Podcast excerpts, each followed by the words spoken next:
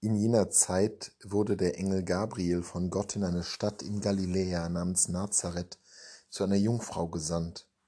Sie war mit einem Mann namens Josef verlobt, der aus dem Haus David stammte. Der Name der Jungfrau war Maria. Wir nähern uns immer mehr jenem Höhepunkt nicht nur des Kirchenjahres, sondern christlicher Existenz, dem heiligen Fest der drei Tage, an dem wir des Todes und der Auferstehung Jesu gedenken. Jene überwältigende Feier jenes unfassbaren Ereignisses der Erlösung.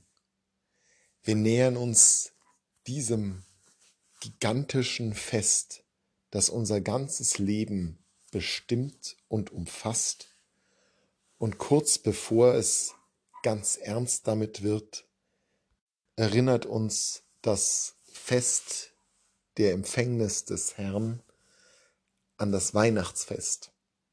Neun Monate davor werden wir hineinversetzt in jenen Augenblick in Nazareth, als der Engel Maria die Schwangerschaft, die Ankunft ihres Sohnes ankündigt.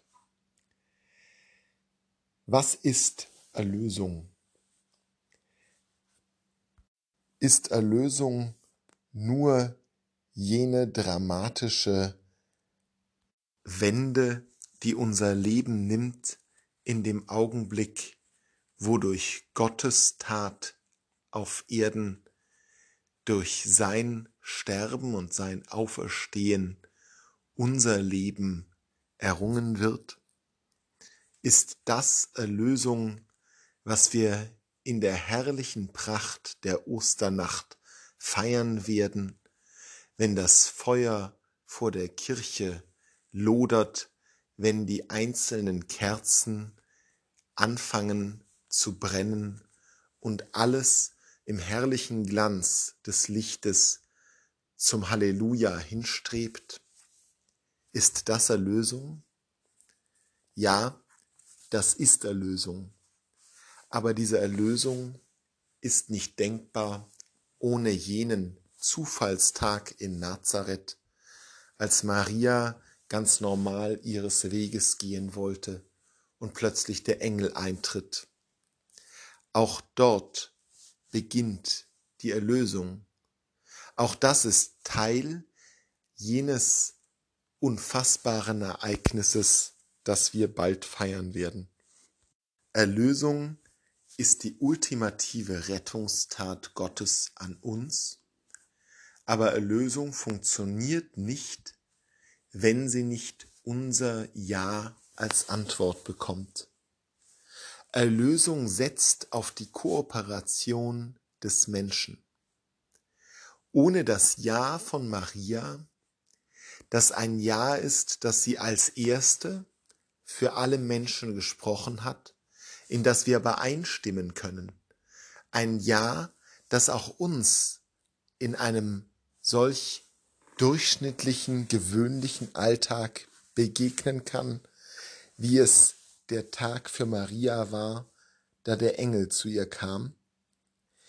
Dieses Ja ist Teil der Erlösung dieses Ja ist unser Beitrag dazu, dass die Osternacht sich entfalten kann. So wie in der Liturgie der Osternacht das Feuer viele, viele Kerzen der einzelnen Gläubigen bedarf, um wirklich den ganzen Raum der Kirche zu erfüllen, so ist auch unser Ja nötig, um der Erlösung zum Durchbruch zu verhelfen. Die Erlösung funktioniert nur mit den Erlösten. Nur indem wir uns einlassen darauf, dass Gott uns retten möchte, kann Gott uns auch retten. Und so wie Maria ihr Ja gesprochen hat, so sollen auch wir unseren Beitrag leisten, unsere kleine Kerze entzünden um das Licht der Erlösung in diese Welt zu tragen, dass es uns leuchtet und indem es uns leuchtet, auch den anderen leuchtet. So wie Maria.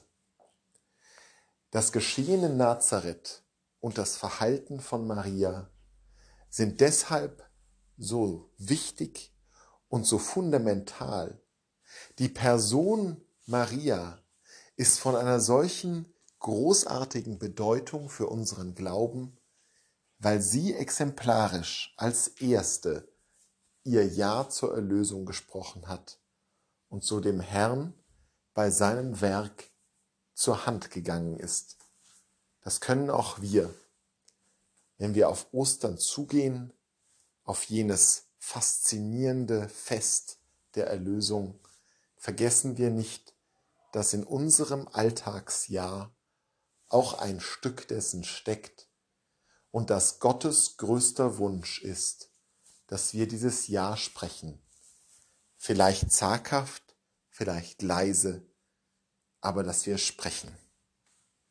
Damit sein Erlösungswirken an uns mächtig Gestalt annehmen kann.